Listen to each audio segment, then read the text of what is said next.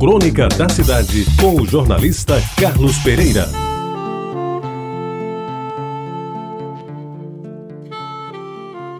Amigos ouvintes da Rádio Tabajara, o anacronismo da lei que arquiva o cidadão da melhor idade, aos 60, 65 anos, obrigou Juarez Farias a desfrutar o que se convencionou chamar de ócio com dignidade. Ele deixou o Tribunal de Contas do Estado já há algum tempo, onde por mais de 10 anos pontificou como um dos mais atuantes, conselheiro e até presidente.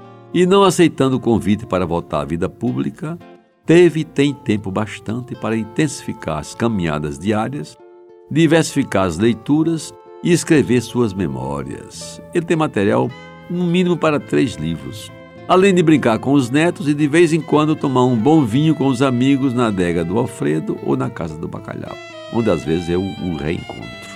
Juarez, economista de renome, diplomado no tempo em que as faculdades de economia formavam poucos e bons profissionais para o mundo, ajudou a Celso Furtado na pioneira tarefa de construir a Sudene. E se destacou no Estado ao exercer a titularidade da Secretaria de Planejamento do governo João Agripino integrou o time de primeira que Agripino conseguiu formar no final dos anos 60 e se saiu tão bem que a Assembleia Legislativa elegeu vice-governador do estado quando Severino Cabral, que era o vice, foi cassado. E quem pensava que Juarez Farias iria se satisfazer com o honroso diploma de ex-governador, incorreu em ledo engano, pois foi exatamente após o mandato que o homem apareceu para o país. Teve uma experiência exitosa na iniciativa privada, nas lojas americanas ou coisa parecida, e depois só fez crescer na função pública.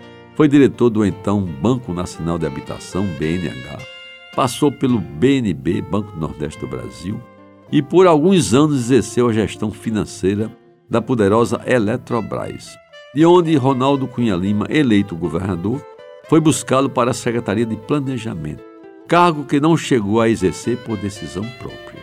Resolveu atuar como conselheiro do amigo de infância, sem função oficial nem remuneração. Tempo que não durou muito. Logo depois foi guindado à Corte de Contas do Estado, de onde se despediu da vida pública. Passou então a se dedicar às letras e chegou a presidente da nossa Associação Paraibana de Letras, APL. Eu, que sempre privei de sua amizade, decidi homenageá-lo, descrevendo em poucas linhas a intensa capacidade de trabalho desse Juarez faz tudo, ao recordar um belo trabalho que realizamos juntos durante o governo João Agripino. Quando eu falei associação, quer dizer Academia Paraibana de Letras, é claro, a PL, a nossa academia. Provocado pelo governador, Juarez aceitou o desafio de aprontar entregar e aprovar junto ao BNDE, naquela época não era BNDES, era BNDE, em tempo recorde, um projeto de financiamento para construir duas importantes estradas do estado e mais 200 metros de vão de pontes. Uma rodovia que visava incluir Princesa Isabel no mapa da Paraíba, ligando-a a Teixeira. A outra, na cabeça de João Gripino, trariam para Campina a riqueza do Vale do Sirigi, em Pernambuco, através de umbuzeiro e queimadas. As pontes evitariam que cidades e distritos ficassem ilhados em tempos de muita chuva. Uma delas, por sinal, foi construída sobre o riacho Chabocão, então distrito de São Francisco, próximo de Souza, e atendia a um pedido do secretário das Finanças do governo Otacílio Silveira, que era um ilustre filho de São Francisco e que, segundo João Gripino, aquela ponte iria ligar o nada a coisa nenhuma, mas ela foi feita.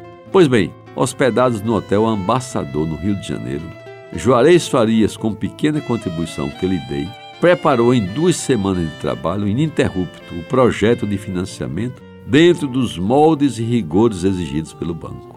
Uma curiosidade: nesses 15 dias, depois do almoço, que às vezes era devorado no escritório do governo da Paraíba, na rua Debré, no Rio de Janeiro, Juarez se deitava no sofá do escritório e dormia sono solto durante 30 minutos, sem mais nem menos. Depois desse descanso regulamentar, estava prontinho para reiniciar o trabalho.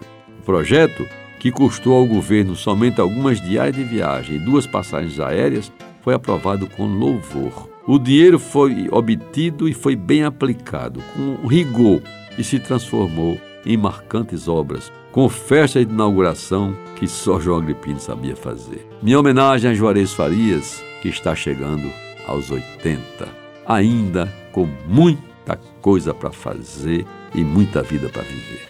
Você ouviu Crônica da Cidade com o jornalista Carlos Pereira.